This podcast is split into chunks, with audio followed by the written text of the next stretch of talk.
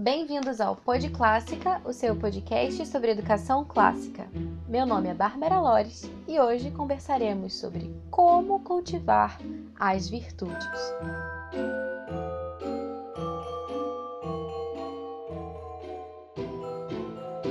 No último episódio, se vocês lembram, a gente estava falando sobre o porquê cultivar as virtudes, né? Tanto em nós como nos nossos filhos também a gente viu a definição de virtude e como que a falta da virtude impacta a nossa sociedade hoje.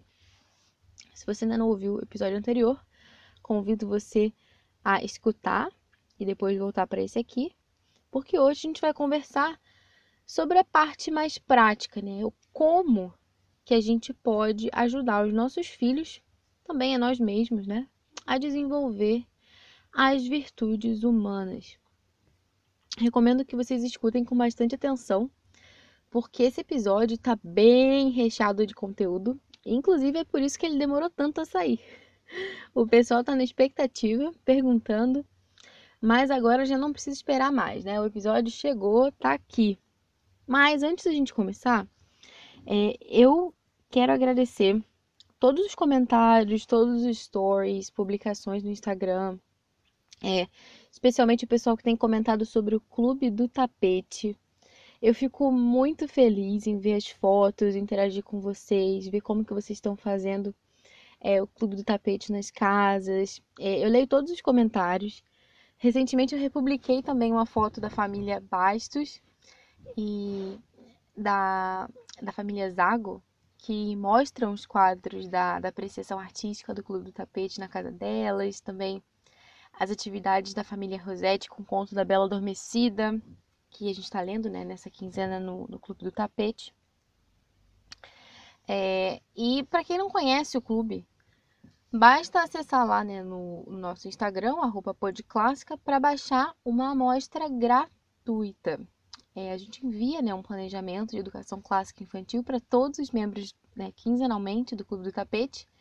E esse planejamento inclui apreciação artística, musical, poesia, conto de fadas, história bíblica, virtude do mês e muito mais. Por falar em virtude, né? Voltemos então ao assunto de hoje, sem mais digressões.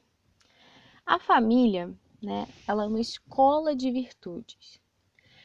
É aquele lugar por excelência para o desenvolvimento das virtudes. Por quê? Porque na família a gente não é valorizado por aquilo que a gente faz, mas por aquilo que a gente é. Então você que é pai, mãe, você vai no quarto do seu filho, olha para ele lá no berço ou na caminha e você ama aquela criancinha. Não porque ela é útil ou porque ela é bonita, porque ela diz coisas interessantes ou porque ele é inteligente. Não. Você ama e pronto, pelo que é. é ainda é, nesse livro, né, algo que eu me referia no episódio anterior, né, que é um livro que eu estou usando como base, né, para esses dois episódios, que é o A Educação das Virtudes Humanas e Sua Avaliação, do David Isaacs. Ainda nesse livro ele já dizia, né, que na família né? A gente trata de desenvolver e ajudar a desenvolver nos demais aquilo que é mais natural, ou seja, a intimidade de cada um. Na família, a gente desenvolve a nossa própria intimidade e a intimidade dos demais. Mas para que a gente possa desenvolver a nossa intimidade, a gente precisa se conhecer em primeiro lugar, né? Como é que a gente vai desenvolver é, se a gente nem se conhece, né? Então a gente precisa conhecer as nossas potencialidades para considerar é, a melhora possível de cada um. Então eu preciso observar as minhas potencialidades, aquilo que eu posso fazer, aquilo que eu posso desenvolver, é, para então buscar essa melhora. E isso se reflete também no caso dos nossos filhos, né? Então, como que a gente desenvolve as potencialidades dos nossos filhos? Conhecendo os nossos filhos. Como que a gente vai conhecê-los? tendo esse olhar atento, buscando conhecer essa criança, esse jovem que convive com a gente. É, e como que deve ser esse olhar, né? É, esse olhar atento? Eu, eu lembro de uma historinha que eu li no livro que contava justamente de uma professora que tinha uma aluna. Essa aluna estava passando por alguns problemas e a mãe dela tinha recorrido à professora, né, para que tentasse ajudá-la de alguma forma. E a professora já estava acompanhando a menina há algum tempo é, e chegou o dia em que essa menina teria que fazer uma avaliação de educação física. Seria algo como um teste. Ela tinha que dar algumas voltas na quadra. Enfim, era uma espécie de, de prova que ela tinha que passar e ela nunca tinha conseguido. E é, foi uma, uma grande coincidência, assim, né? A, a professora que registra isso no livro disse que ela achou que foi algo assim muito especial da providência divina, que nesse dia é, dessa avaliação é, ela teve um intervalo, né, professora, bem na hora em que a menina estaria correndo na quadra. Resolveu ir lá. E ela chegou lá e viu que nas últimas voltas a menina já estava assim exausta, é, desanimada, que ela não ia conseguir, enfim. E o que, que essa professora fez? Ela simplesmente tirou o salto, foi para a pista correr junto. E quando a menina viu a professora, não era uma professora de educação física, nem não, era uma professora de uma outra matéria que tinha ido lá assistindo para ver como que ela estava. E vendo, né, que ela estava já cansada, quase caindo pelas tabelas, tira o salto, entra e começa a correr junto, do lado. Quando ela viu a professora ali do lado dela, ela recobrou o ânimo, começou a recuperar o ritmo e concluiu todas as voltas. Essa professora, o que, que ela fez de especial? Ela se colocou no papel de coach, né? Tá na moda de falar de coach hoje em dia. E o coach é essa pessoa que corre junto, que torce, que motiva.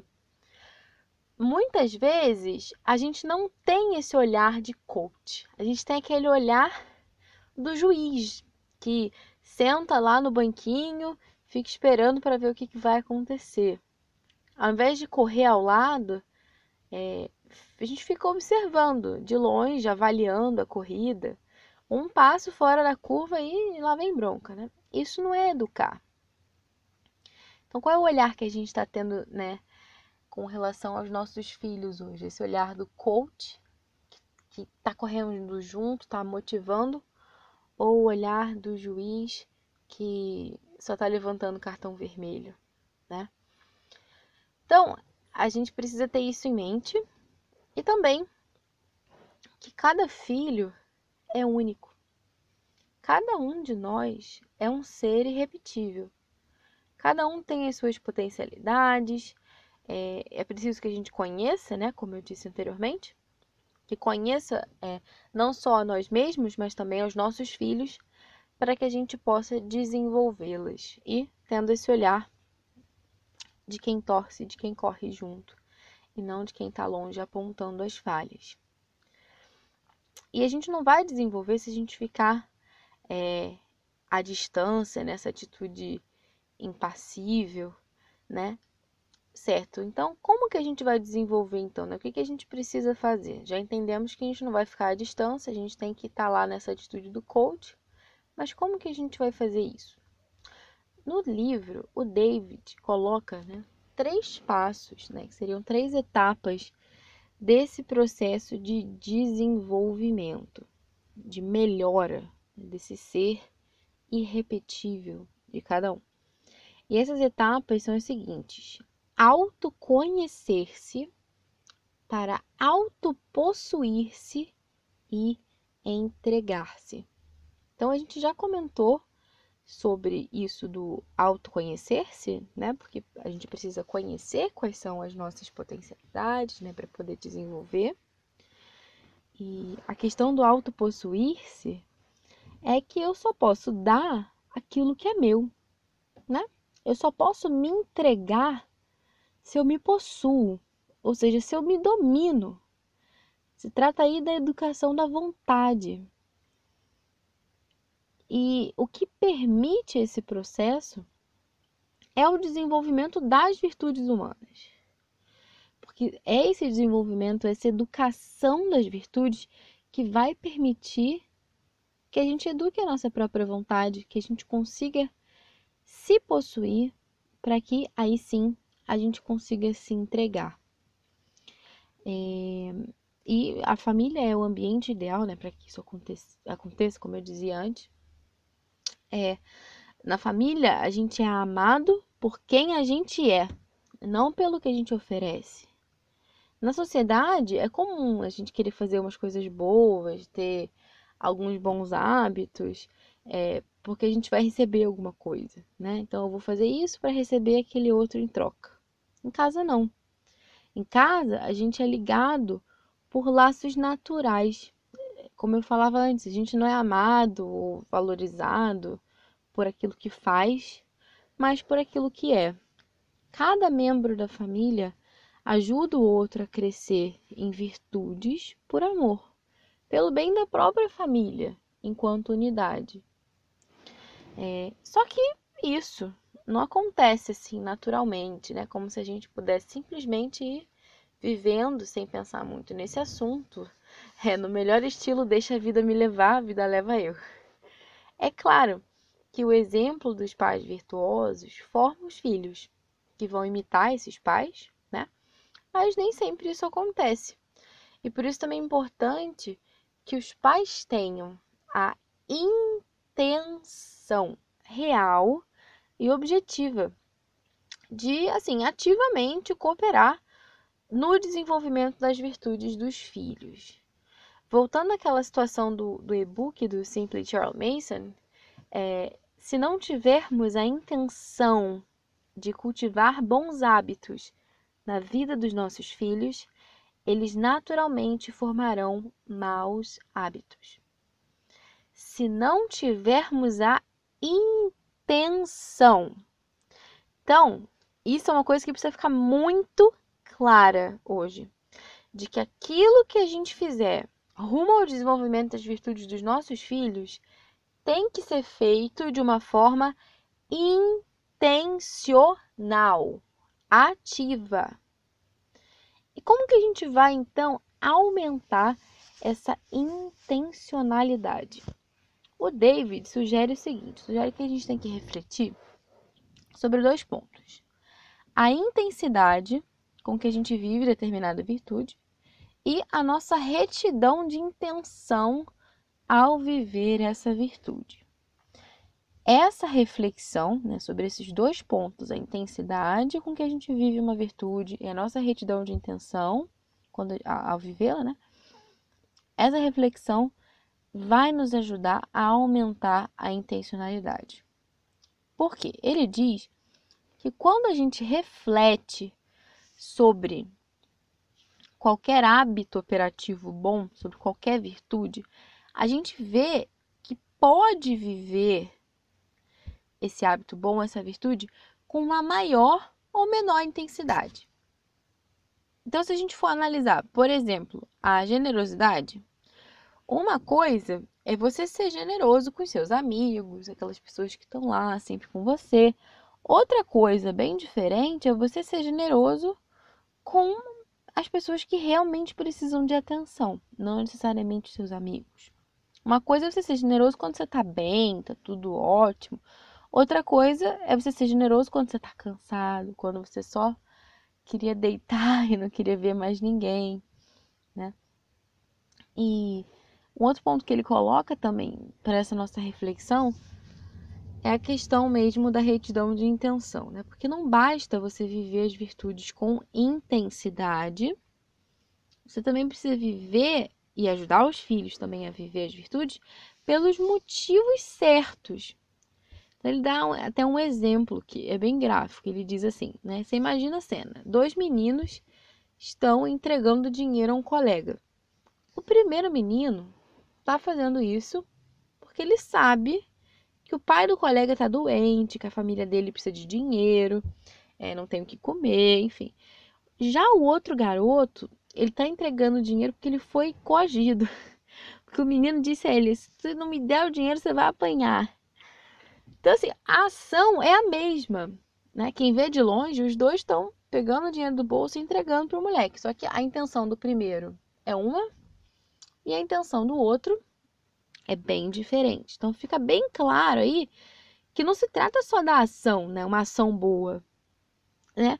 A, a ação em si, é, né? Não, não, não se trata só disso, porque é muito importante que a gente avalie, né? A gente entenda quais são os motivos que estão por trás daquela ação.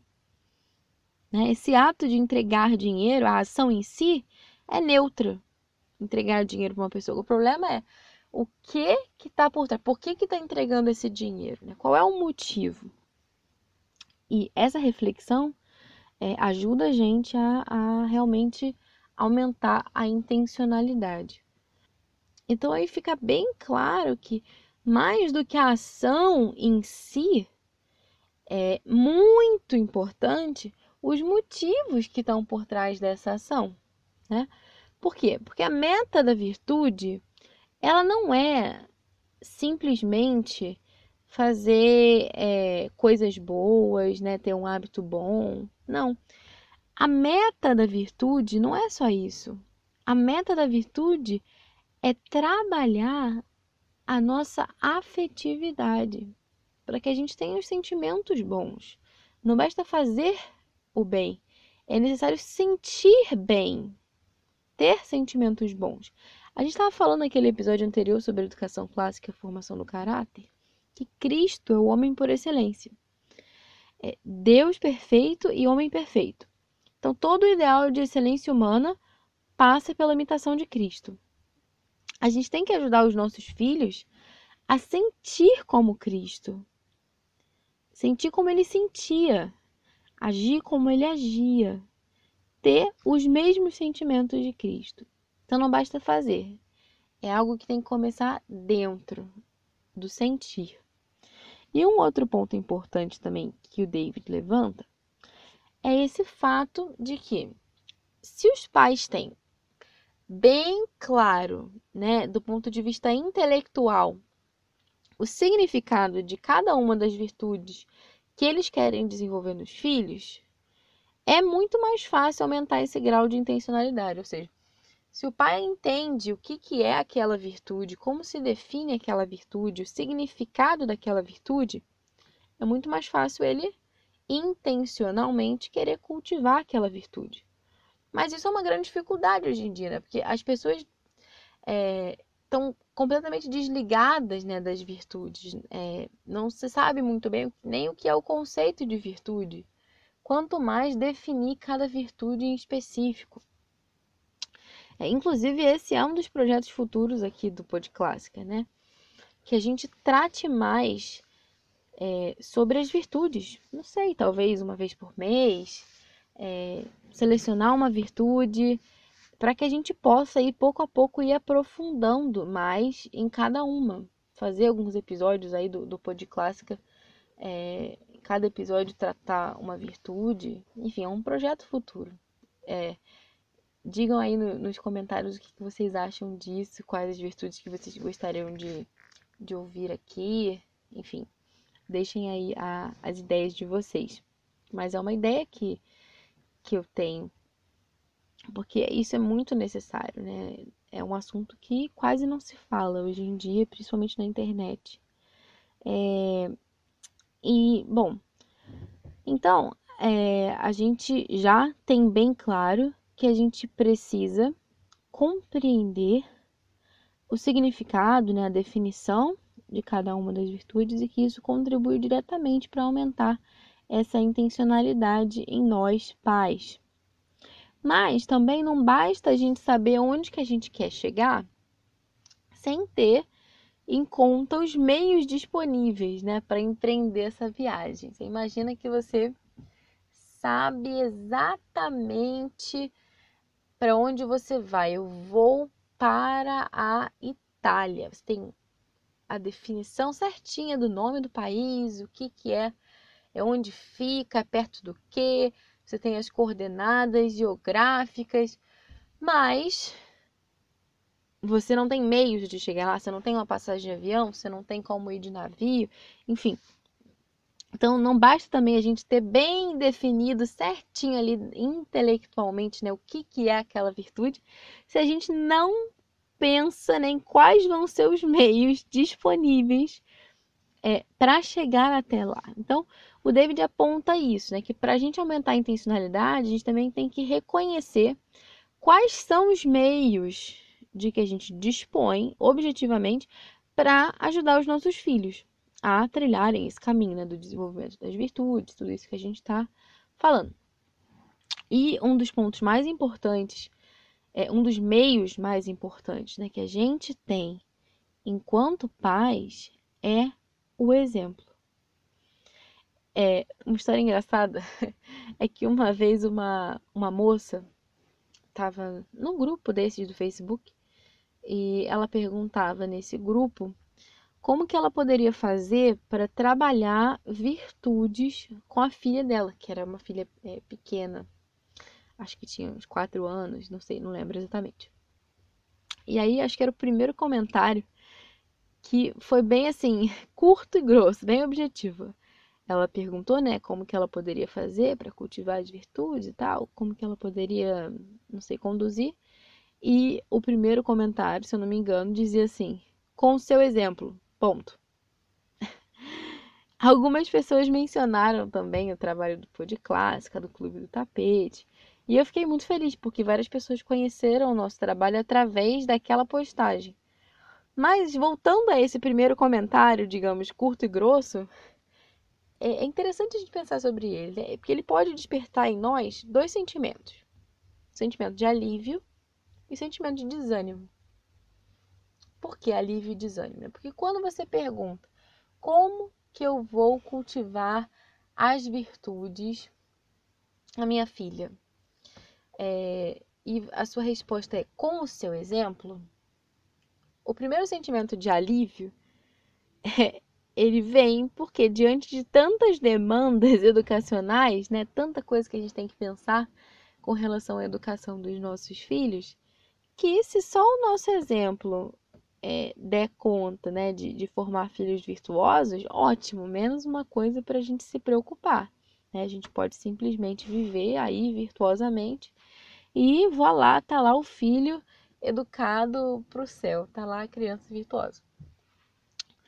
Mas aí a gente lembra que na realidade as coisas não acontecem bem assim.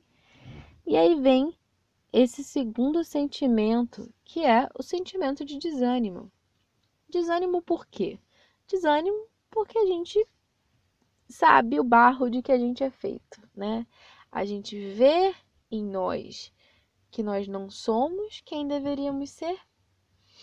É, e a gente se desanima, a gente se desanima de ver que a gente não está correspondendo aos planos de Deus para nós, porque, como diria o apóstolo dos gentios, não faço o bem que quero, mas o mal que não quero. Nesse sentido, é, quando a gente lê uma resposta como essa, né? Como que eu vou é, educar minha filha nas virtudes? É com seu exemplo. Então a gente pensa, pô, se, se, se o que vai fazer os meus filhos virtuosos é o meu exemplo, pronto, estão perdidos. Porque eu não sou um exemplo. Mas isso também não pode desanimar a gente, não, sabe por quê? Porque mesmo com os nossos tropeços, a gente pode ser exemplo. Exemplo de quê? Exemplo de luta. Exemplo de quem quer acertar, de quem não desiste. Exemplo de quem, quando cai, se apoia nas mãos do nosso Pai Deus. Né? E os nossos filhos, eles vão aprender a pedir perdão vendo que a gente pede perdão também. Certo. É, mas, enfim, eu, eu falei lá no início do episódio que eu ia dizer hoje o que, que vocês iam fazer na prática. E até agora eu só tô teorizando, né? Mas é, agora é verdade, agora eu vou tentar é, tornar isso mais prático. Então a gente pode começar falando sobre idade, né? Qual é a melhor é a idade, né? Com quantos anos a gente deveria começar a trabalhar as virtudes dessa forma assim intencional? É, o Lenin, ele tem uma, uma frase que dá uma pista pra gente. Ele dizia assim: Deem-me quatro anos para ensinar as crianças, e as sementes que eu plantar jamais serão extirpadas. Ou seja, as crianças. O Lenin, o próprio Lenin, já sabia que é de menino que se torce o pepino. É claro que os nossos filhos não são pepinos, mas se a gente parar para pensar, né, quando uma criança cresce no ambiente ordenado, por exemplo, né, vamos pensar na virtude da ordem, vai ser muito mais natural para essa criança é, viver na ordem, manter a ordem. Se as coisas estão sempre ali naquele mesmo lugar, a criança ela vai se acostumando, ela tem esse senso né, é, de ordem.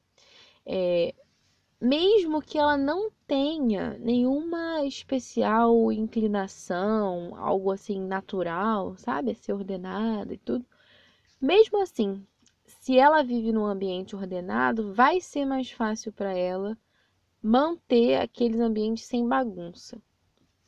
Agora, essa mesma criança, se ela vive num ambiente bagunçado e depois, enfim, né, não adquire o hábito da ordem e tudo, e aí na vida adulta ela decide que a vida dela tá uma bagunça, ela precisa de ordem, isso vai ser muito mais difícil, muito mais custoso, porque ela vai ter que criar um novo hábito, vai ter que mudar completamente a sua forma de pensar. Isso é bem mais difícil, né? Então, é, é claro, né, que, que nunca é tarde para cultivar virtudes. Sempre é tempo.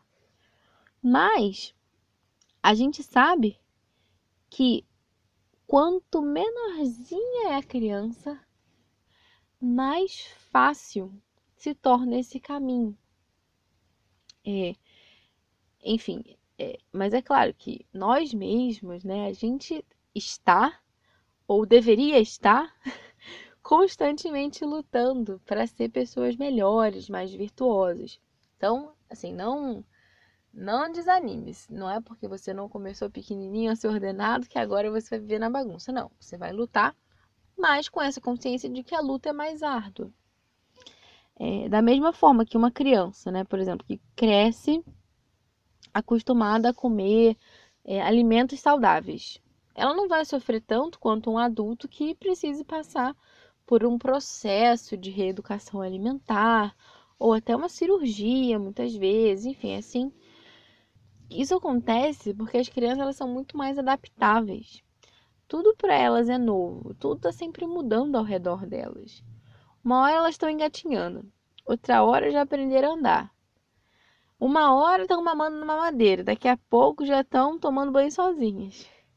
E elas percebem que as roupas vão diminuindo de tamanho, que aquela roupa que ela gostava tanto agora está apertada e não cabe mais.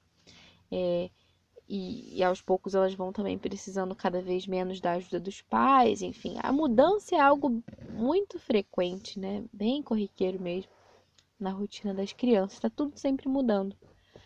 Agora, vai lá você experimentar, ver se você consegue mudar os hábitos de um idoso. É muito mais difícil. Né? As pessoas falam que os velhinhos são cabeça dura, que eles são teimosos. Mas não é isso, é que eles têm já hábitos que estão muito arraigados, né? Tem raízes ali bem profundas. É, e imagina só, né? Como que é transplantar uma árvore, né? Uma árvore que já tem lá as suas raízes bem fixas, muito mais difícil do que você transplantar uma mudinha. É, então, tendo isso claro de que quanto antes a gente começar, melhor, vai ser mais fácil, mais tranquilo. Também não adianta a gente querer pensar, não, vou começar aqui com as crianças, vou agir dessa forma intencional. E aí você, sei lá, pensa é, numa metodologia ou alguma, não sei, alguma forma de trabalhar isso, mas de uma forma que não seja adequada à faixa etária delas. Né? Também isso não vai adiantar. A gente precisa pensar isso de uma forma que seja adaptada à realidade das crianças. E foi pensando nisso que eu incluí é, no Clube do Tapete e na nossa rotina aqui em casa também o projeto da Virtude do Mês, que é uma forma bastante lúdica que leva em conta também o modo de ser das crianças, a forma como elas aprendem. Certo, mas então o que é esse projeto da Virtude do Mês? O projeto da Virtude do Mês é uma forma bastante prática de cultivar as virtudes de modo intencional, né? Como que funciona? A cada mês, no Clube do Tapete, a gente seleciona uma virtude que vai ser trabalhada com as crianças naquele período de tempo. É, e para isso é bom ter em conta, né? Quando você for selecionar qual é a virtude do mês aí na sua casa, né? O pessoal do Clube do Tapete já recebe lá a virtude que vai ser trabalhada naquele mês. Mas você, por exemplo, na sua casa, suponha que você não assina o Clube do Tapete, você está escutando agora, você quer começar a trabalhar isso, o que, que você vai fazer? Você precisa pensar quais são as virtudes né, as principais virtudes que podem ser trabalhadas na faixa etária da educação infantil. No e-book A Hora do Tapete, a gente coloca lá uma lista com 12 virtudes que são muito interessantes de serem trabalhadas com as crianças. A gente colocou 12 também porque é mais fácil de distribuir ao longo do ano também. É, e você, você vai fazer? Você vai escolher a virtude do mês e você vai dizer para o seu filho o nome daquela virtude, o que, que ela significa. Por exemplo, olha, filho, a virtude do mês é a sinceridade. Sinceridade é a virtude de quem fala sempre a verdade, de quem não diz mentiras. E aí, em seguida, que, que você vai fazer? Depois de falar para o seu filho aquele conceito da virtude, né, de uma forma simplificada, você vai falar para ele, é, dentro do, do projeto de virtude do mês, a gente tem o desafio da quinzena. O que, que é o desafio da quinzena? Ele é uma forma de tornar um pouco mais concreta essa virtude do mês, né? Transformando aí esse conceito, né, que é bem abstrato, que você já falou para o seu filho, né? Sinceridade, né? O que é sinceridade? É uma coisa meio abstrata. Então, é, você falou para o seu filho o que é a sinceridade, o conceito, e agora você vai concretizar. Como é que você vai concretizar? Com o desafio.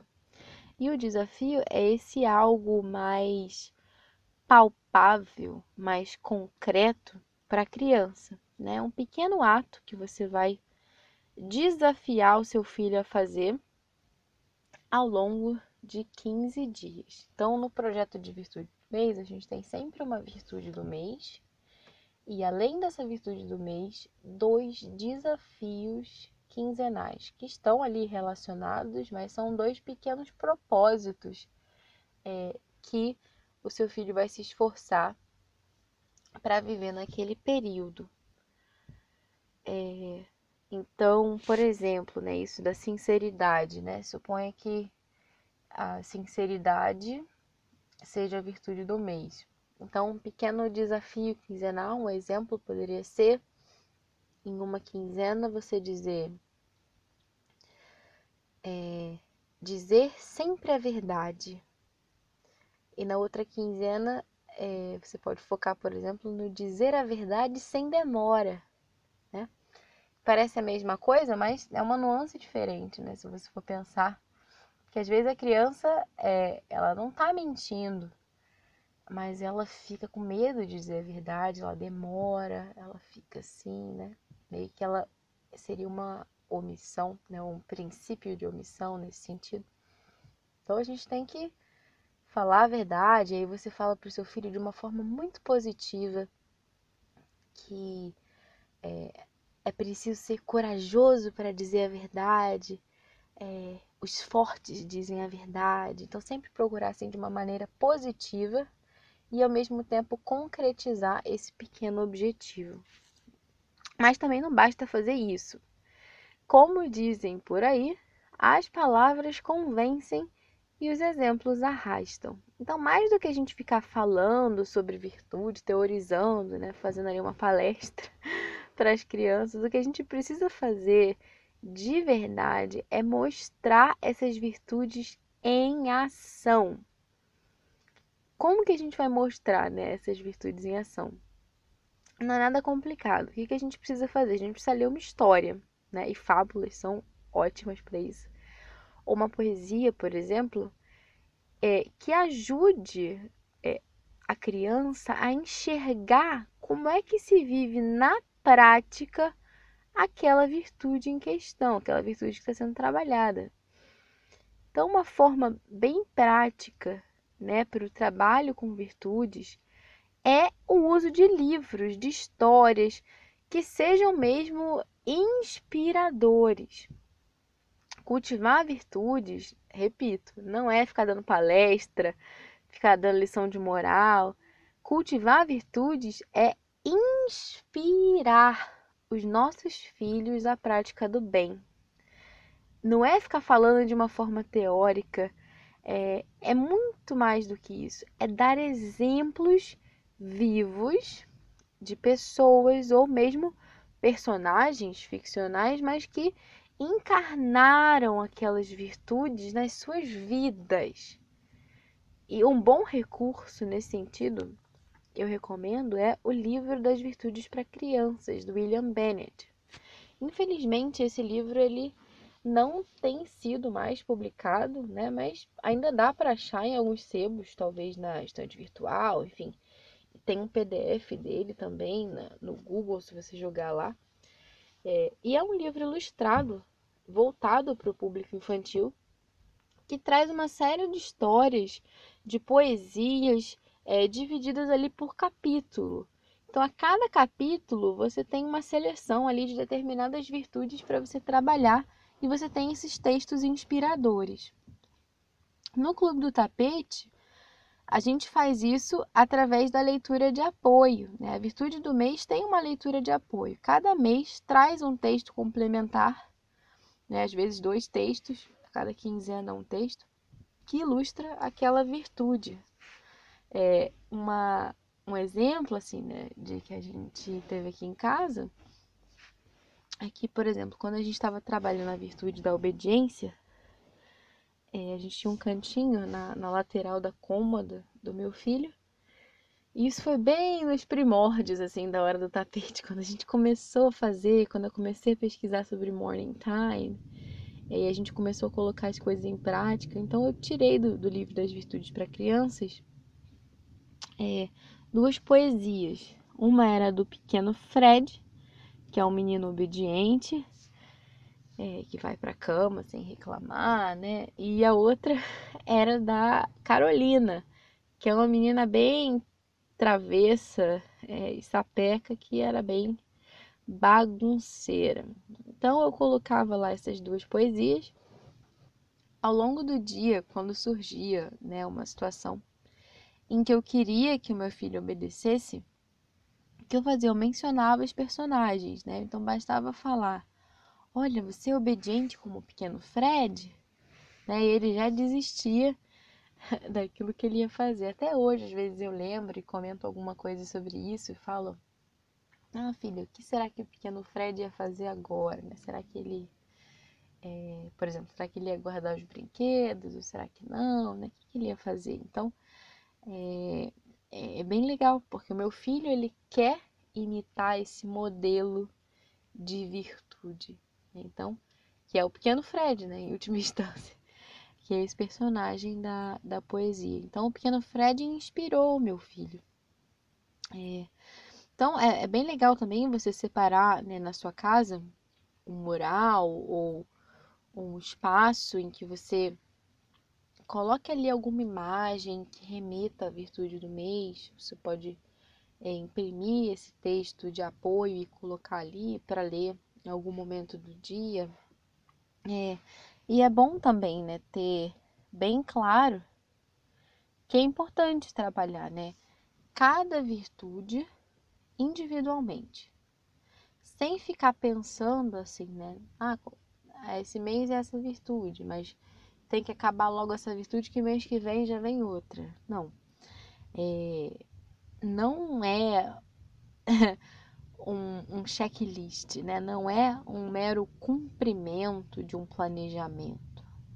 A questão aqui é educar, né? Não é adestrar. Então, mesmo que você tenha que é, dessa lista de virtudes que você fez, né, para serem trabalhadas ao longo do ano, mesmo que você tenha que cortar algumas delas, né, não, não dê para trabalhar todas as virtudes naquele ano, porque o importante é trabalhar as virtudes até que elas estejam bem é, consolidadas, né, bem desenvolvidas. Mesmo que você passe mais do que um mês cultivando uma virtude só, é importante que você invista o tempo que for necessário, né? E não interromper uma, uma virtude que ainda não está tão bem é, né, estabelecida, é, simplesmente porque está acabando o mês e vai virar o, o planejamento. Não. É, então, é, se o seu filho tem dificuldade com alguma virtude específica, você pode continuar nela, você tem que continuar nela. Mas aí também, talvez tenha um outro lado, né? Que cada caso é um caso. Então, talvez para o seu filho seja bom mesmo, ainda que ele não tenha, enfim, consolidado aquela virtude, pode ser bom para ele dar um tempo, né? Para que não fique algo maçante, aquela coisa que ele não consegue superar, né? Aquela coisa chata. Então, nesse caso, você muda a virtude, fala de outra coisa, foca em outra coisa. E depois você volta para essa virtude, dali a um, dois, três meses, e retoma, né? Para não ficar também aquela coisa, ah, só falo disso, né? Não ficar uma coisa muito pesada. É... E também, uma, uma outra coisa boa que, que pode ser feita, né, aproveitando esse projeto da, da virtude do mês, é tornar isso um projeto não só da criança, mas um projeto da família. Porque nós, adultos, também precisamos crescer em virtudes, né? É, até mais do que os nossos filhos. Então a gente pode aproveitar essa mesma virtude para criar ali alguns desafios para nós mesmos também é, e travar todos os dias é, essa grande luta, essa luta tão bonita, né, de é, procurar ser um exemplo vivo para os nossos filhos, né? Que bonito, né? Se além dos livros que nós queremos que inspirem os nossos filhos, que bonito se nós conseguíssemos também inspirá-los, né? É... Então, isso é um ponto. Uma outra coisa também que eu queria acrescentar para vocês é que o David ele coloca no livro que para ajudar os filhos né, nesse desenvolvimento das virtudes humanas, os pais eles não têm tanto que ficar é, planejando atividades mirabolantes, né? Essas coisas assim que vou fazer e tudo. Mas aproveitar ali os acontecimentos cotidianos da vida de família. Então, é, vou dar um exemplo. Se você está trabalhando a virtude da ordem, você vai tentar levar isso para as diversas circunstâncias do dia a dia. Então, se seu filho está é, desenhando, colorindo, você vai aproveitar aquele momento para lembrá-lo da virtude da ordem, né? ensinando ele a manter os lápis é, ordenados, é, um, não sei, é, no momento que ele estiver brincando, a, a, guardar depois, depois os brinquedos, ou se você convida seu filho a brincar de, sei lá, fazer um bolo com você, ajudar na cozinha, manter é, a mesa da cozinha, ou o balcão, a pia, é, de forma ordenada, né? Não significa que a gente está fazendo comida que a gente vai fazer uma bagunça e vai espalhar tudo e deixar tudo sujo. Não, a gente pode pegar uma coisa de cada vez. Se a gente está usando agora esse pote, a gente vai usar, depois a gente vai colocar a tampa antes de pegar o outro pote.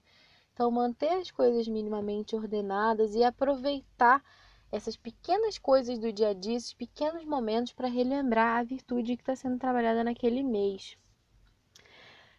É, e também, uma outra coisa também que é uma ideia boa que você pode fazer, é, ainda sobre a, sobre a ordem, né, seria você confeccionar né, um cartaz com, com algumas gravuras indicando ali as diferentes etapas da rotina. Sei lá, acordar, escovar os dentes, tomar café, é, ler em família, é, não sei, passear de bicicleta, sei lá, exemplos, né? E não precisa ser um cartaz, né? Talvez um, um varalzinho, né? Com essas gravuras penduradas. E a criança vai olhar aquelas gravuras e ela já vai entender, né? De uma forma bem gráfica, que existe um momento para cada coisa. Então isso ajuda também a, a que a criança se situe nesse sentido de que entender a ordem do dia, né? Porque a criança não consegue saber que horas são, um conceito bem abstrato, falando aqui de crianças pequenas, né? E é, a criança, né, como ela precisa dessa previsibilidade, quando algo não é previsível, a criança fica irritadíssima, é sempre mais difícil. É, e essa ordem no dia, na rotina, elimina grande parte das birras, dos conflitos.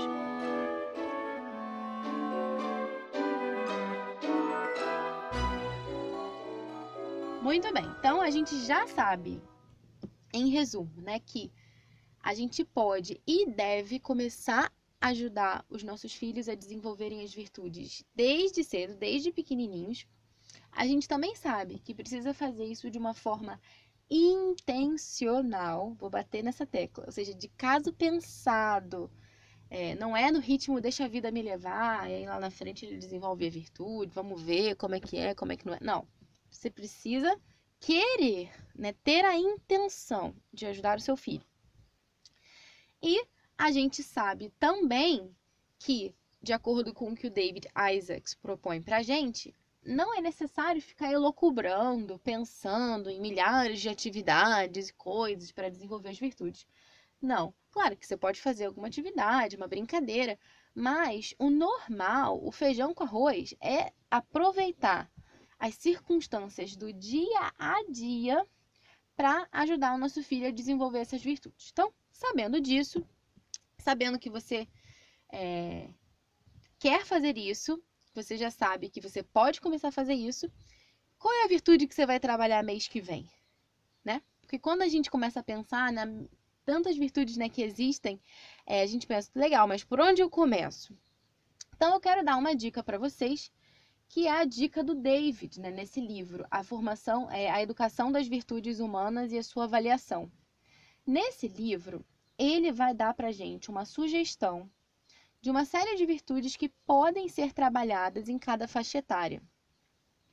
E a gente pode usar essa sugestão dele como uma base flexível, né? não é uma coisa rígida, ah, tem que ser isso aqui, mas é uma coisa que pode ajudar a gente a pensar.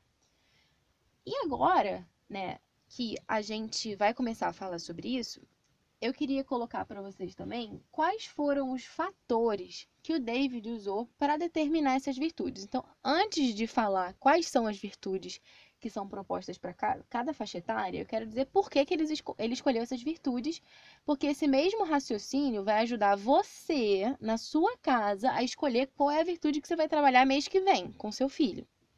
Então, é, o que, que ele diz? Né? Ele propõe alguns critérios, alguns fatores que a gente precisa né, ter em mente quando a gente vai definir qual é a virtude que a gente vai buscar é, de modo intencional é, no, junto com o nosso filho, na nossa família. O primeiro fator é são né, os traços estruturais da idade em questão. O segundo é a natureza de cada virtude. O terceiro, as características e possibilidades reais do jovem ou da criança que a gente está educando.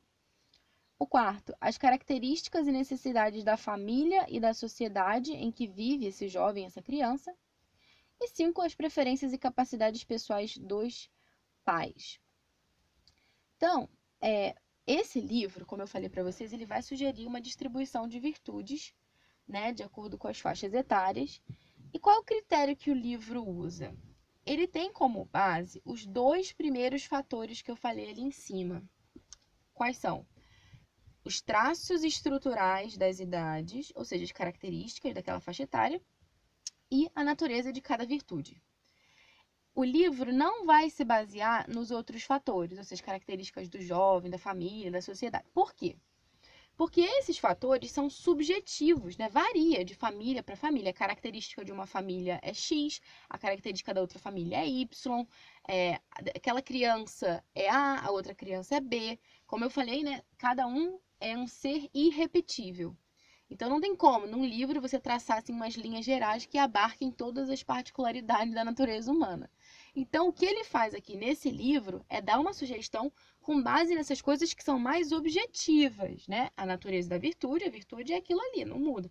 E as faixas etárias, que embora, claro, existam crianças que às vezes se comportam de uma forma diferente, como uma criança mais velha, como uma criança mais nova, mas no geral a faixa etária ela tem ali um padrão, né?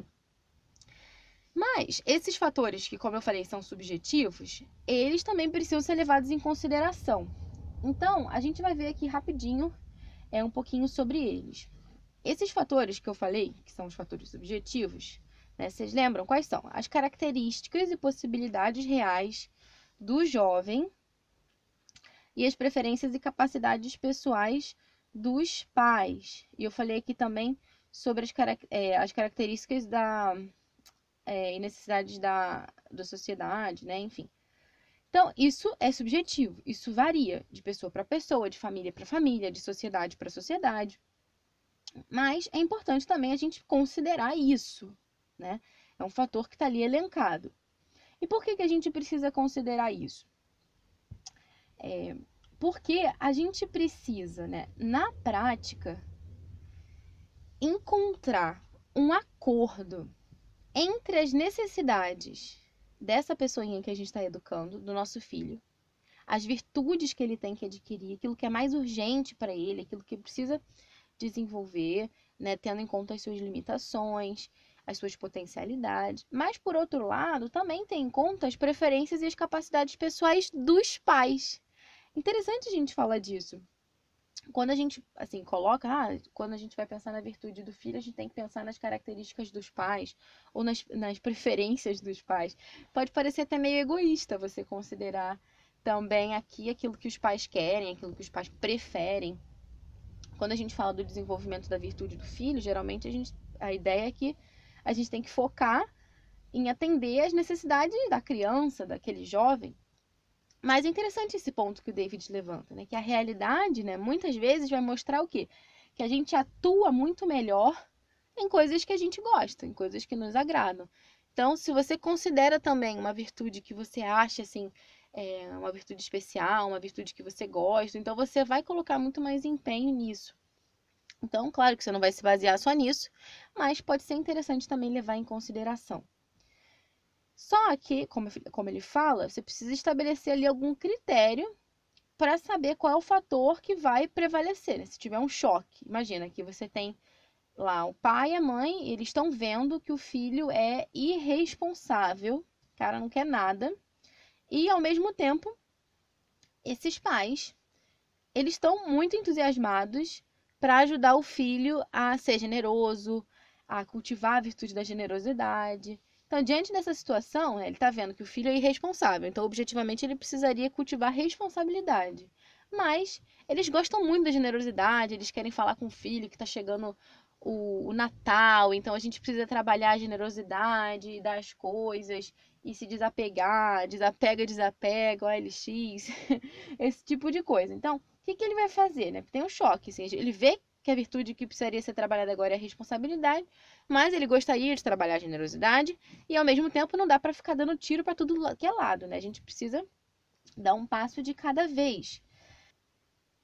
Diante de uma situação assim, então, os pais eles precisam se perguntar: que virtude a gente tem que considerar prioritária nesse momento, né? Qual é a virtude que a gente vai escolher, então? Como eu falei antes, como essas coisas são muito subjetivas, né? Então, assim, cada família é uma família. Então, não existem respostas prontas que sirvam para todo mundo. Mas existem alguns elementos que podem ajudar os pais a tomarem essa decisão, a escolherem qual é a virtude que a gente vai trabalhar com esse filho nesse momento. Porque também tem isso, cada filho é um filho, certo? A gente precisa ter é, planos, metas, sonhos altos para cada filho, porque os filhos são diferentes. Então, é importante que os pais sentem é, com certa frequência e conversem entre eles. Poxa, qual é a virtude que esse nosso filho precisa desenvolver agora? Né? Então, isso ajuda muito. É, então, quais são esses elementos que podem ajudar os pais a decidirem? O David coloca para gente que a virtude que tem que ser cultivada de forma preferencial em cada momento tem que ser uma virtude que proporcione aí uma maior possibilidade para que aquele filho desenvolva os seus pontos fortes a serviço dos outros e também, ao mesmo tempo, fortaleça os seus pontos fracos. Então, a virtude, se a gente for pensar, ela está em função da eficácia. Não é uma eficácia naquele sentido utilitarista, como uma peça na máquina, né, que tem que estar tá em bom estado para poder continuar rodando, continuar funcionando. Não. A eficácia aqui é esse bom funcionamento no sentido de cumprir o propósito da nossa vida, de agir de acordo com o sentido da nossa vida. Então, quando você vai escolher a virtude que precisa ser trabalhada na sua família, a sua virtude, a virtude que você precisa desenvolver, a virtude que seu filho precisa desenvolver, essa virtude precisa ser é, trabalhada, é, essa virtude que vai ser trabalhada em cada momento tem que ser uma virtude que produza um maior rendimento, uma maior satisfação e desenvolvimento pessoal. Na prática, o que os pais precisam fazer é se concentrar. Vamos ver aqui esse filho, né? Qual, quais são os pontos positivos dele? Quais são as virtudes que ele já tem? Coloca isso lá no papel. E o que, que ele precisa trabalhar agora? O que, que ele, quais são as limitações dele, os pontos fracos, aquilo que, que ele precisa realmente desenvolver? Coloca lá também. E depois, você vai ter que pensar, né? A família ela é uma organização natural e ela exige o apoio de todos os seus membros para que ela possa ir para frente. E é preciso cultivar virtudes né, que, que permitam essa ajuda mútua.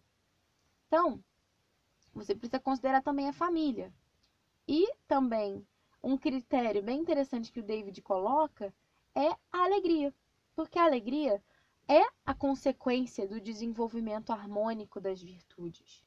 Se as pessoas estão tristes é porque está faltando aí luta na busca pela virtude. Então, diante disso, quais são as virtudes que os pais têm que escolher?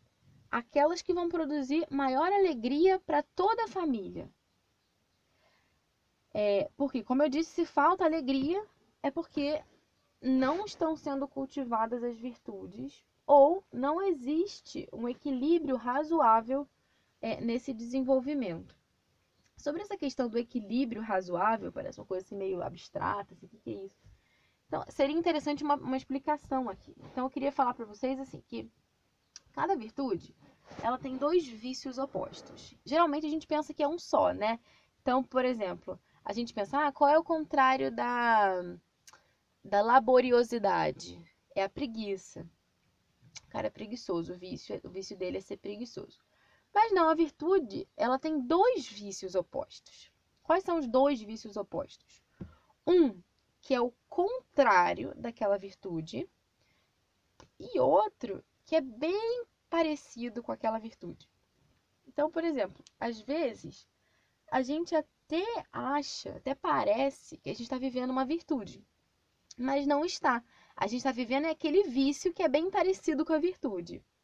Um exemplo é, como eu estava falando agora sobre a preguiça, seria justamente isso. Então, de um lado, a gente tem a preguiça, e no extremo oposto, a gente tem aquele cara que é viciado em trabalhar, né? O chamado workaholic. O cara que chega tarde em casa, não dá atenção para a família.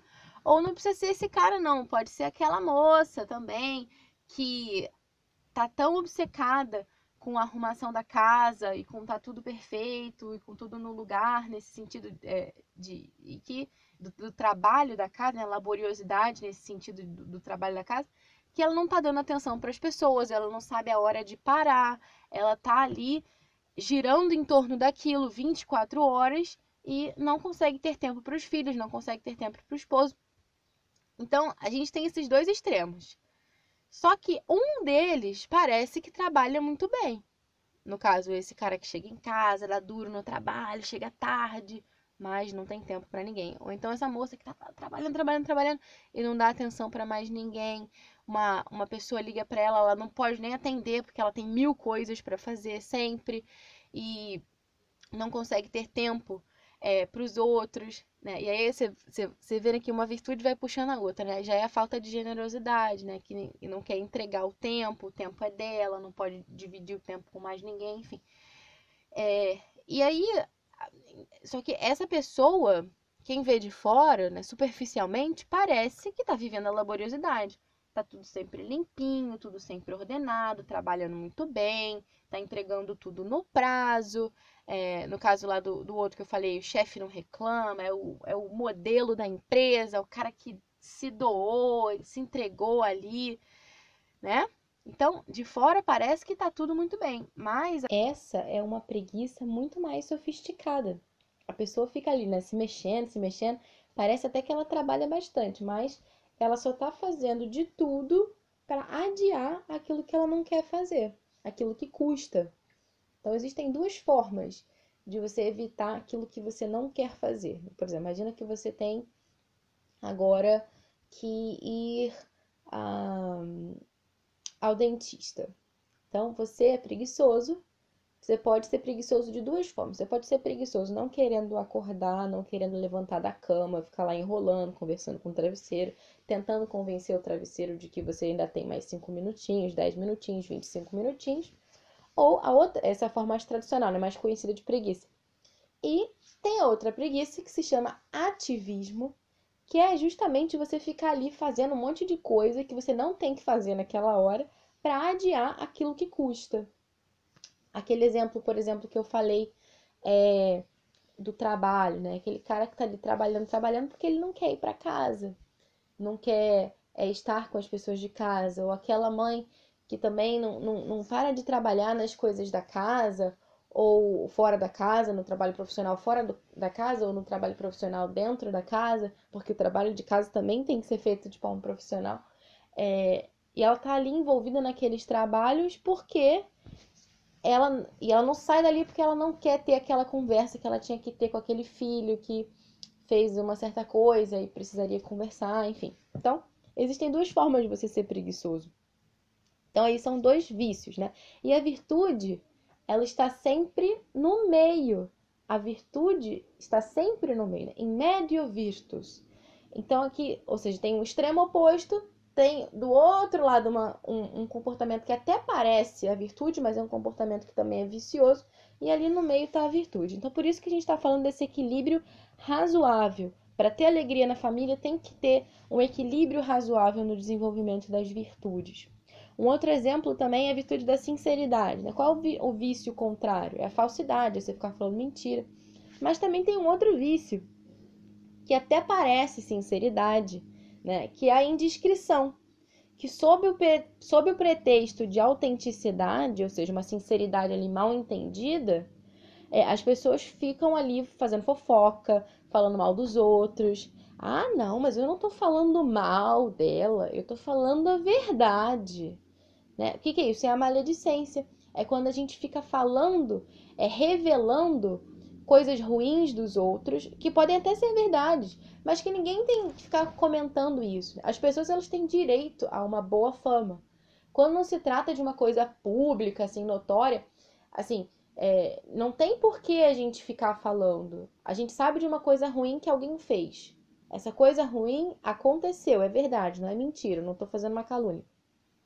Mas para que que eu vou ficar falando dessa coisa ruim para minha vizinha? Para que que eu vou ficar falando dessa coisa ruim para uma outra pessoa? Para que que eu vou revelar isso prejudicando a fama dessa pessoa? Né? Isso é a maledicência. E muitas pessoas também não entendem isso, acham que não, que a gente tem que falar tudo que vem na nossa cabeça, que isso que é ser autêntico e tá tudo muito bom. Não, isso é ser indiscreto. Isso aí não é ser sincero.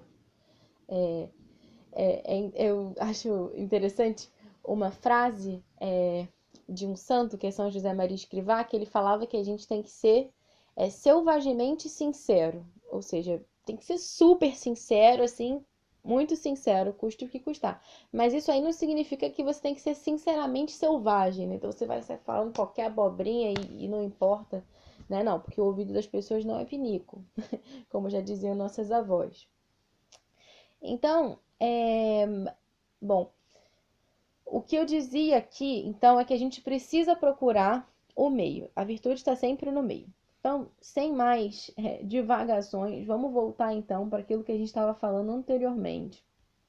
Que buscando essa alegria, buscando essa alegria, né, que é um fator, buscando esse equilíbrio, o que a gente tem que fazer na hora de selecionar as virtudes é procurar coincidir os gostos pessoais com as necessidades e os gostos dos demais, porque a gente tem que ter em conta que cada membro da família tem esse dever de ajudar os outros membros a melhorar um membro cresce, todo mundo cresce. Então, um membro que a gente puxa para cima, puxa a família toda para cima. Um membro que está para baixo, puxa a família para baixo. Então, a gente tem que ter esse sentido de unidade da nossa família. Então, essa foi a parte subjetiva, porque cada um de nós, como eu falei, é um ser irrepetível e cada um é um. As necessidades, as preferências são diferentes e isso é muito bom. É, se todo mundo fosse igual, o mundo seria muito chato mas não dá para a gente fazer uma orientação assim baseada nas particularidades de cada um. Então, o livro ele se baseia, como eu falei para vocês, só na parte objetiva, que são esses traços específicos de cada idade e a natureza de cada uma das virtudes. Então, com base nisso, o David vai sugerir para a gente uma possível distribuição de virtudes que poderiam ser trabalhadas em cada idade. Mas ele também deixa muito claro que esse tipo de esquema, né, esse tipo de organização, assim, por faixa etária, não tem que ser usado como uma coisa rígida, é, sabe? Tem que ser isso, não pode mudar. Não. É uma base, claro, para trabalhar, pode ajudar, mas é uma base flexível é, para ajudar os pais a refletirem, a terem ideias, para então concretizar a sua atuação em cada caso, em cada situação particular. Então, Finalmente, começando, né? Até os sete anos, quais são as virtudes sugeridas? Obediência, sinceridade e ordem. Vou falar as outras também, depois a gente volta para pormenorizar. Dos 8 aos 12, fortaleza, perseverança, laboriosidade, paciência, responsabilidade, justiça e generosidade. Dos 13 até os 15, pudor, sobriedade, simplicidade, sociabilidade, amizade, respeito e patriotismo. Dos 16 aos 18, prudência, flexibilidade, compreensão, lealdade, audácia, humildade e otimismo.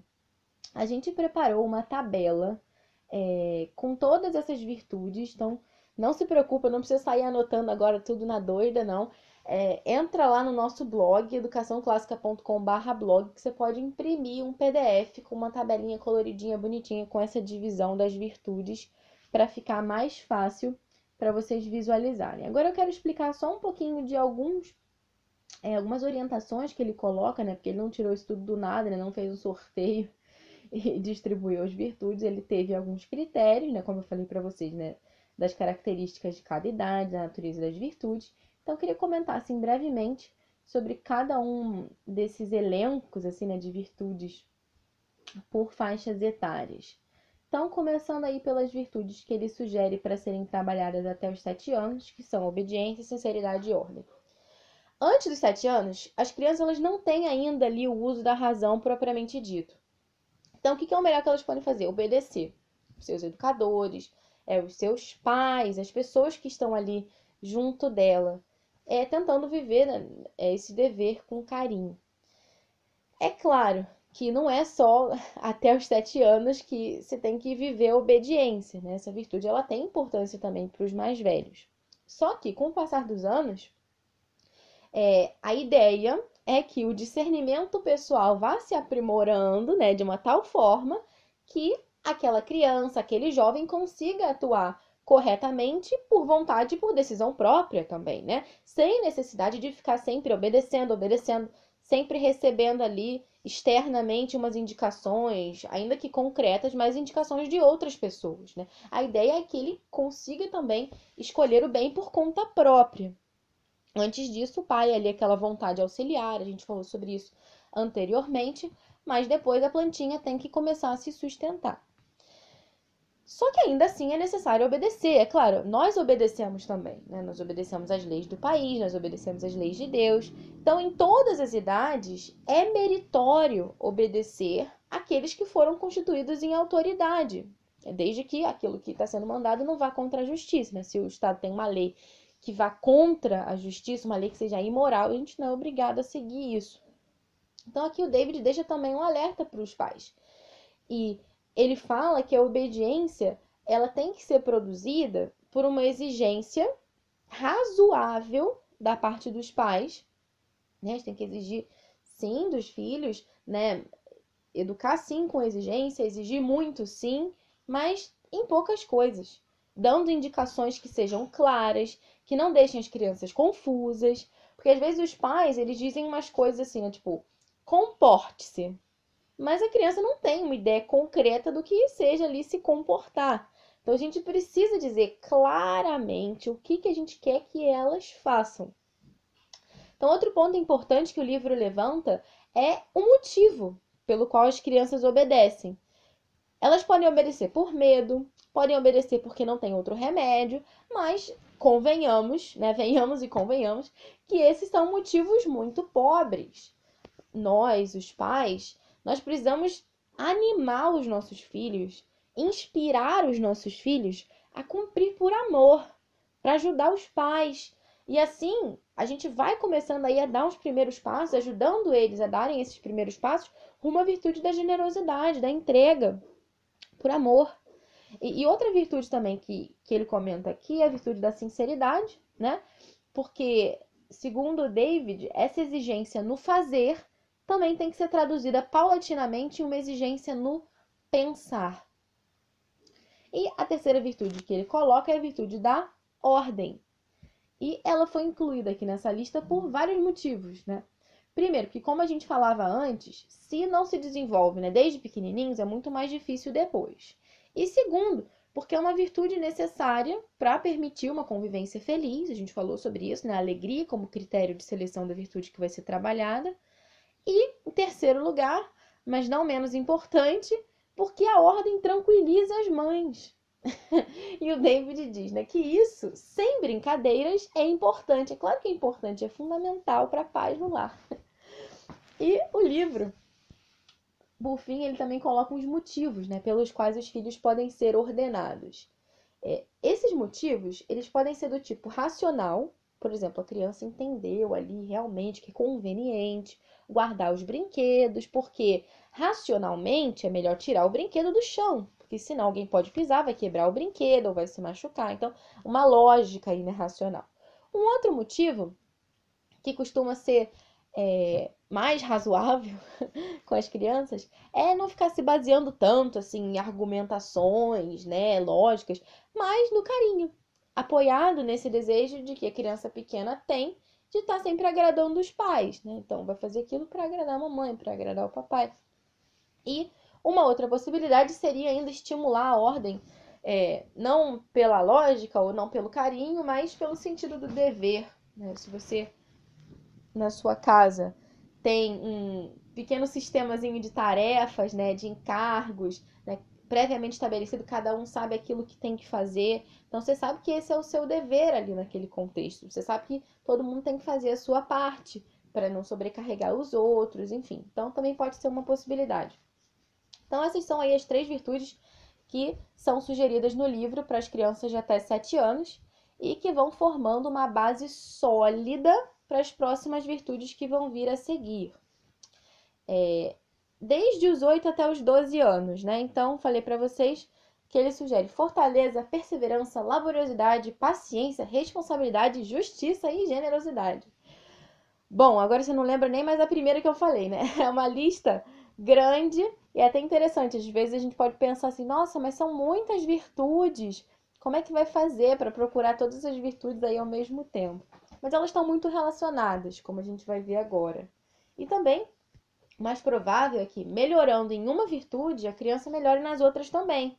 Santo Agostinho ele usava a imagem dos dedos da mão para ilustrar o crescimento das virtudes. Então, pensa nos dedos da mão, eles são diferentes em tamanho, mas eles crescem juntos e crescem de forma proporcional, embora sejam diferentes, mas estão ali crescendo juntos. Então, uma grande ênfase que tem aqui nessa faixa etária é, são as virtudes né, é, que estão relacionadas à fortaleza. A própria fortaleza em si, e também a paciência, a laboriosidade, que a gente tanto falou agora, e a perseverança. O David comenta que as crianças nessa faixa etária elas estão passando ali por uma série de mudanças né, biológicas com a chegada da puberdade. Por isso, ele comenta né, que parece conveniente desenvolver de um modo especial a vontade. A gente precisa robustecer a vontade, tornar mais forte o caráter dos nossos filhos. Porque esse é o momento em que eles vão começar a tomar mais decisões pessoais. E eles precisam de critérios também né, para tomar essas decisões. E além dessas virtudes que estão mais relacionadas com a fortaleza, também são introduzidas aqui nessa lista algumas que vão é, relacionadas diretamente com os demais, com o próximo, ou seja, responsabilidade, justiça e generosidade. O lógico é que as crianças dessa idade elas se centrem mais no ato do que no destinatário. Então, embora a gente esteja falando aí dessa preocupação com os demais e tudo, é, elas ainda não são muito conscientes da intimidade do outro.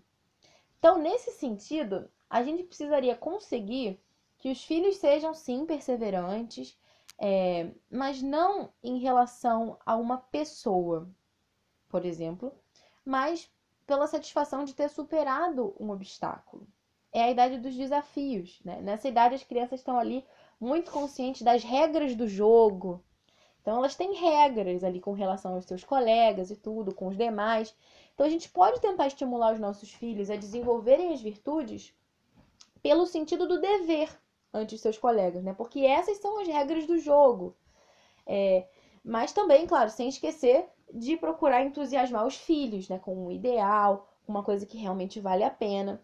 Então, é, é uma forma de os filhos encontrarem aí satisfação, é, a satisfação de um esforço, de superação pessoal. É, então, assim, na prática, o que ele está colocando aqui seria isso, né? De que imagina que seu filho ali, é, não sei, tem, vamos ver, vamos pegar um exemplo aqui das virtudes que ele colocou aqui na lista. Ele falou sobre a virtude da generosidade. Então, vamos supor ali que o seu filho tem um brinquedo e não quer dividir. Então, como ele falou, as crianças estão muito atentas às regras do jogo, a vencer, né, se vencer, é, a, a, se superar e tudo isso. Então, é, e não estão ainda tão conscientes com a intimidade do outro. Então, o que, que você vai fazer? Ao invés de você pegar essa argumentação de, olha, tadinho, amiguinho, tá triste, vamos dar o brinquedinho. Porque ele não tá ainda tão consciente, assim, da intimidade do outro. Ele ainda tá muito preocupado com o próprio umbigo digamos assim. Então a gente pode falar para ele das regras do jogo, que as regras agora, as regras agora não, as regras são é, que cada um precisa ter um brinquedo, que cada um tem um tempo para brincar com esse brinquedo. Então a regra é você brinca um pouquinho, depois você empresta para ele, depois ele devolve. Então essa é a regra. Então a gente pode tentar falar sobre as regras, não tanto bater na tecla da intimidade do outro, de que o outro tá triste, tudo isso. Porque isso é uma linguagem que o seu filho ainda não entende plenamente. É, e, mas é claro, você não precisa ficar falando só da regra do jogo, da regra do jogo. Você também pode tentar animar o seu filho é, de uma forma mais inspiradora, de uma forma mais elevada. Né? Não ficar só nisso. É, então, depois dessa etapa, a gente vai chegando aí à adolescência e com ela também ao despertar da intimidade. Então, esse é um momento que aquele jovem vai ter que tomar como próprio todas aquelas coisas que antes ele realizava por imitação, por exigência externa, porque o pai mandou, porque a mãe falou, porque isso, porque aquilo. Não, agora ele vai ter que se comprometer consigo mesmo e tudo aquilo que ele fizer, consequentemente, vai adquirir também uma nova dimensão. Então, desde os 13 até os 15 anos, quais são as virtudes? Pudor, sobriedade, simplicidade, sociabilidade, amizade, respeito, patriotismo. Então, como eu estava falando antes, o David sugere né, que dos 8 aos 12 a gente aproveite que as crianças têm essa característica de estarem bem atentas às regras do jogo e que isso vai facilitando o desenvolvimento das virtudes e tudo isso.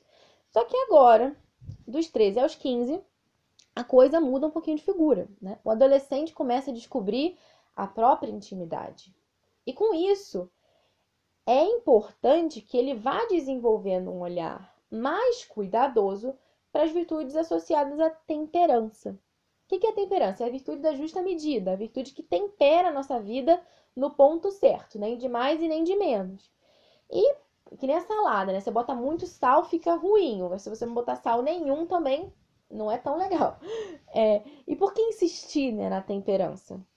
E o David responde: é, para não perder de vista o bem devido às paixões incontroladas os pais podem ver aí, né, com, com clareza, como muitas pessoas hoje em dia, né, na nossa sociedade, dão um exemplo é, que o David qualifica como nefasto para os jovens. Como que é esse exemplo? Elas se deixam levar é, a qualquer extremo em busca aí, né, de um prazer superficial. Isso é um exemplo muito negativo para os nossos filhos. E falando em negativo, quando se fala em temperança, as pessoas elas têm uma ideia assim meio dura, né, de que a temperança é o não, né? O não faça isso, não isso, não aquilo. E se esquecem de que a temperança, por que, que a gente insiste na temperança, como eu falei? Vou repetir, para não perder de vista o bem devido às paixões incontroladas. Ou seja, não é um não, é um grande sim. Mas a gente tem que tirar aquelas coisas que estão no nosso caminho que impedem esse grande sim de ser pronunciado. É, então ele vai continuando, né? Se antes a gente estava insistindo na fortaleza, né, na faixa etária anterior, agora é o momento de usar essa força para proteger o mais precioso de cada ser, que é a sua intimidade. E com intimidade, né, ele se refere aqui à alma, aos sentimentos, aos pensamentos, e não simplesmente ali a aspectos do corpo. E as virtudes do pudor, da sobriedade, elas poderiam ser resumidas em que? Em chegar a reconhecer o valor do que uma pessoa possui para seguir utilizá-lo bem, de acordo com os critérios retos, verdadeiros. É... Então, é isso sobre o pudor, né? É interessante a gente falar, né? De que as pessoas elas têm uma ideia, né? Negativa, como eu estava dizendo, ah, não, você precisa colocar uma roupa assim, uma roupa assada, porque isso, porque não pode mostrar, é, o, não sei, uma, uma, determinada parte do seu corpo, porque não pode é, fazer isso, porque não pode fazer aquilo. Então fica um grande peso, assim, né? Parece que a virtude é aquela coisa assim que deixa assim oprimido, meio compactado ali embaixo daquele peso, mas não. É claro que existe um peso, como a gente estava falando antes, porque o pássaro, né, as asas do pássaro também pesam, mas se não tiver as asas, ele, ele não vai voar. Mas a virtude, ela pode ser apresentada para os nossos filhos de uma forma muito positiva, né? Que nem aquela frase, será que tudo que é bonito é para se mostrar? Não, se você tiver um colar de pérolas maravilhoso, caríssimo, você vai sair andando com esse colar de pérolas no meio da rua? É... Não, porque você pode ser roubado, porque você pode ser podem levar o seu colar, enfim, é a mesma coisa o nosso corpo. A gente não tem que cobrir o nosso corpo, é cuidar da nossa roupa porque o nosso corpo é sujo, ah, porque o nosso corpo é feio, ou porque não, pelo contrário, porque o nosso corpo é tão bonito e ele é tão precioso aos olhos de Deus que a gente precisa cobri-lo porque ele é especial. Porque a gente não pode deixar qualquer pessoa com qualquer olhar ficar olhando pra gente aí com esses olhos sujos. Não. O nosso corpo é que é tão precioso que a gente não pode ficar aí é, dando pérolas aos porcos, né? Expondo o nosso corpo de uma forma que não seja condizente, né? De uma forma que não seja digna é, de nós mesmos, né? Desse nosso corpo, da nossa pessoa, da nossa intimidade. É, tem uma historinha divertida é, eu já trabalhei numa escola em que é, havia uma família que procurava desenvolver as virtudes né, das crianças e tudo isso. E tinha uma menininha essa menininha era bem pequena, eu acho que na faixa etária ela devia ter uns 3 anos. E ela, ela quando ia ao banheiro, ela ia assim, toda reservada e ela dizia que não podia mostrar a ninguém a sua intimidade. Então é justamente isso, é o cuidado por proteger a nossa intimidade. Não porque ela seja negativa, mas pelo contrário, porque ela é tão elevada que ela não pode ser mostrada por aí para qualquer um de qualquer forma.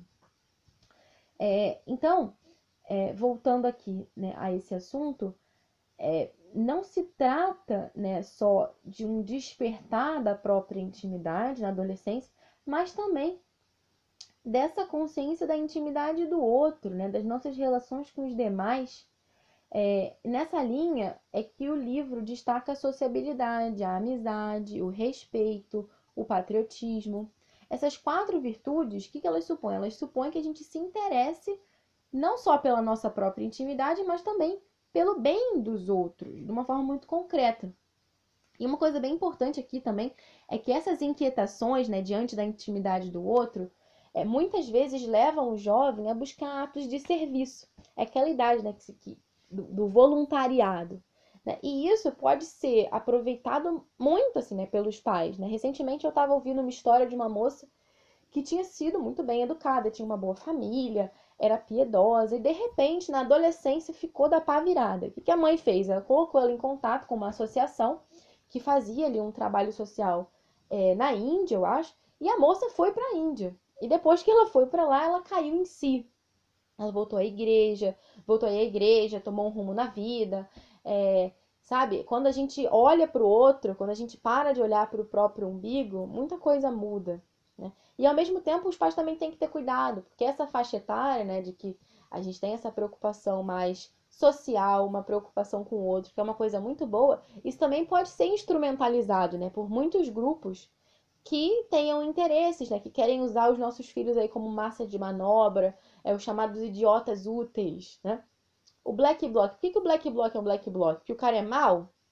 Não, muitas vezes ele tá achando ali que aquilo ali é uma coisa boa, aquilo que ele está fazendo. Ele está preocupado com a intimidade dos outros, com aquelas pessoas que estão sem salário, com os trabalhadores que têm condições é, de vida que são precárias, enfim. Então, é, será que todos os black blocs são malvados? Né? É, não, porque o, o ser humano ele é inclinado ao bem, o bem atrai. Então, se aquele black bloc está ali explodindo as coisas, batendo em todo mundo, fazendo isso, é porque é, na visão distorcida dele, ele encontrou naquilo ali um bem, ele acha que ele está fazendo um bem. Então, existem muitos grupos, eu usei um caso extremo, mas existem casos mais light né, do que os black blocs, que querem, na verdade, instrumentalizar os nossos filhos se aproveitando dessa inclinação de serviço. Então, é uma idade que a gente também precisa ter esse cuidado. É, e por último, aqui, né, é, tá elencada também a virtude da simplicidade. O que é a simplicidade? É a gente se comportar de uma forma coerente com os nossos ideais e também se aceitar como é. Né? Então, isso é, isso é importante também, porque também nessa faixa etária tem toda uma questão da aceitação, é, aceitação do próprio corpo também, né? Se a gente for pensar de distúrbios alimentares, enfim, toda uma. É longo, né? A questão. E agora, dos 16 aos 18 anos prudência, flexibilidade, compreensão, lealdade, audácia, humildade e otimismo. Não esquece que eu vou colocar tudo isso lá na tabela, hein, gente, do blog. Vocês não precisam ficar decorando agora nada disso. É, e as virtudes que estão destacadas aqui nessa faixa etária, elas estão baseadas em que? Né? Nessa capacidade de raciocinar inteligentemente, algo que parece ter sido perdido recentemente. E o David, ele chega até a falar que é quase impossível desenvolver é, essas virtudes, né? Por exemplo, a prudência, é, sem é, uma certa capacidade intelectual, né? Não, não seria possível desenvolver plenamente essas virtudes, é melhor falando, sem uma capacidade, assim, sem uma certa capacidade intelectual. E, é, a prudência, a flexibilidade, a compreensão, lealdade, humildade e ele vai colocando no livro alguns exemplos né, de descrições dessas virtudes em ação. Né? Então a gente pode ter uma ideia mais clara de que tipos de atividade né, que supõem a realização dessas virtudes. Então, por exemplo, recolher informação continuamente, ponderar as consequências, proteger um conjunto de valores, reconhecer diferentes fatores que influem em uma situação, reconhecer as próprias insuficiências. Então, você precisa aí de, um, de uma capacidade de reflexão, de uma capacidade mesmo intelectual para desenvolver plenamente cada uma dessas ações. Então, por isso é que o David fala, né, que esse é o momento conveniente para insistir nessas virtudes, porque é a idade em que os jovens têm uma maior capacidade intelectual. Então, se na idade anterior o perigo vinha, né, da pessoa se deixar levar pelas paixões, é, agora tem um outro perigo, que é o das ideias erradas. E muitas vezes isso é muito mais nocivo, né? Porque antes, imagina, né, que o seu filho até podia fazer coisas erradas, mas ele sabia que estavam erradas. Ele fazia porque não resistia, né? Sei lá, porque não conseguiu aguentar as influências do grupinho, do amiguinho e tal. Agora, o problema é outro e é mais profundo, porque está nas ideias. Então, um exemplo, né? Uma mocinha da faixa etária anterior vai na joalheria. Aí ela resolveu surrupiar um brinco. Ela sabe que tá errado pegar aquele brinco e colocar na bolsa sem pagar. Mas o brinco é brilhante, é bonito, e ela cede àquela tentação. Agora, essa mesma mocinha vai à joalheria. Só que ela não tem o menor escrúpulo de levar o brinco. Porque na faculdade emprestaram para ela um livro que fala que o roubo é uma construção cultural e que, na verdade, ninguém é dono de nada mesmo. Então, ela está intelectualmente convencida de que roubar não é ruim. E talvez seja até bom, se você for pegar esse brinco, vender e dar para os pobres, então roubar é uma coisa ótima.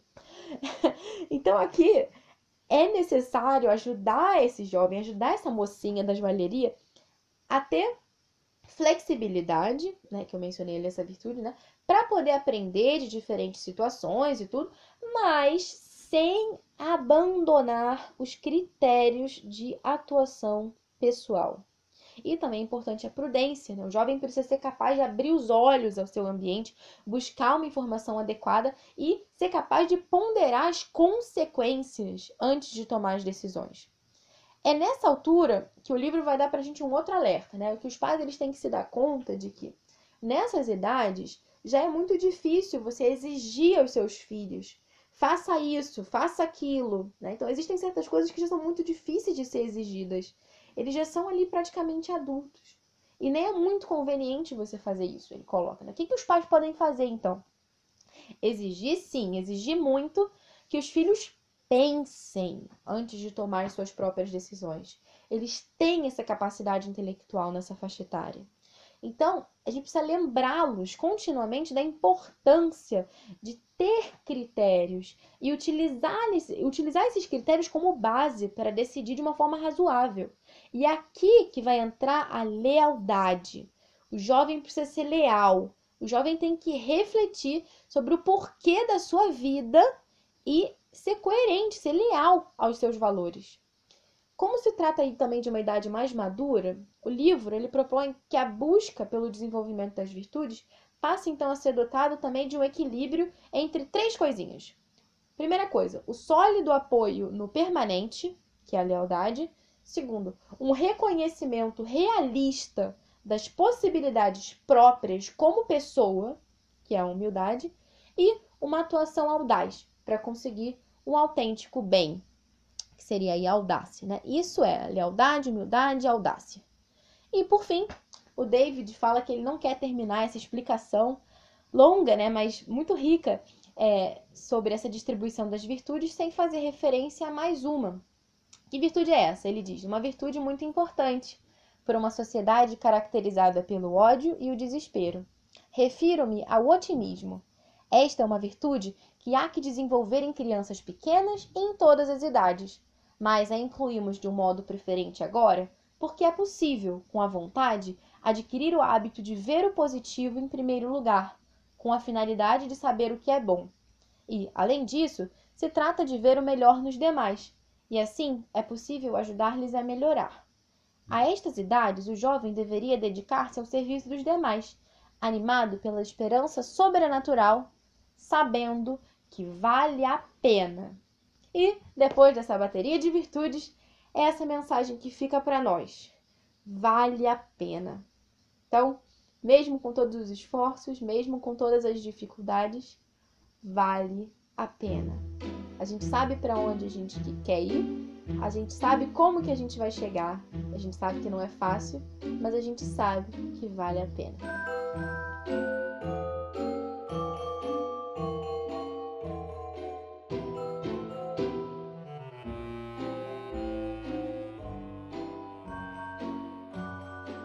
Então aproveito para convidar vocês também a seguirem a nossa página no Facebook, também no Instagram, né? Só procurar lá pelo Pod Clássica. E aproveito para agradecer também agora, oficialmente, porque nós batemos a nossa meta é, e agora vamos poder conseguir comprar o microfone do Pod Clássica. Ainda não compramos, mas já conseguimos o valor necessário lá no nosso, na nossa página do Apoia-se. E aproveito também para dizer para vocês que agora que a gente bateu a meta, a gente vai dobrar a meta. Brincadeira. Mas que agora a gente vai tentar lançar um voo mais alto. Né? Então, a gente precisa né, que o Pod Clássica tenha um conteúdo cada vez mais rico, para que possa de fato ajudar a sua família, né? Então, conteúdo que além de ser gratuito, além de ser em português, seja um conteúdo cada vez mais rico. É, então, a gente tá com esse projeto de estudar na Classical University, né, que é um curso online Existem quatro níveis, né? A gente vai começar pelo primeiro nível. E a nossa equipe, né, que sou eu e o Marcos, que é o meu esposo, vamos fazer esse curso, né, com a ajuda de vocês, para que a gente possa se capacitar mais intelectualmente, profissionalmente para esse trabalho, né, de levar a educação clássica para as famílias do Brasil, né, de uma forma mais profunda, é, e mais, mais aprofundada mesmo. Então, a gente pede o apoio de vocês para que vocês nos ajudem aí nessa nova aventura.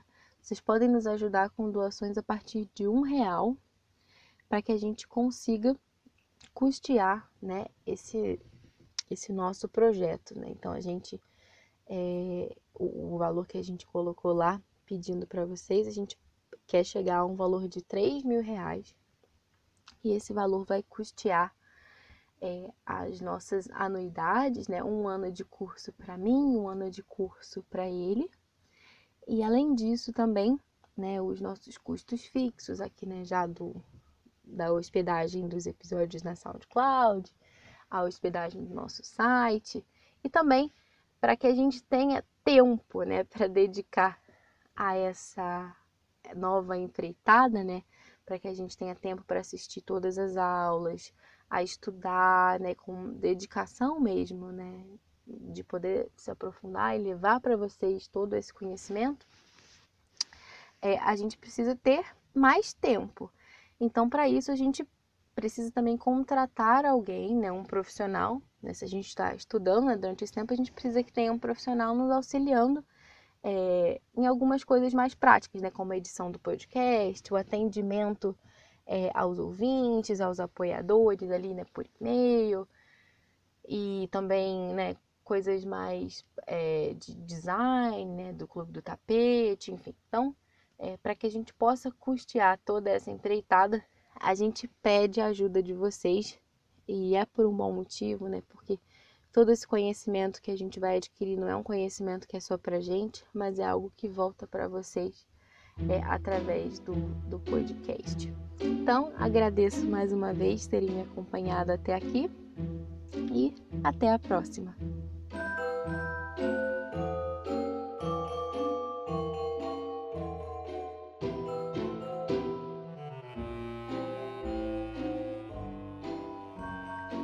Você ouviu o Pod Clássica, primeira temporada, episódio 18.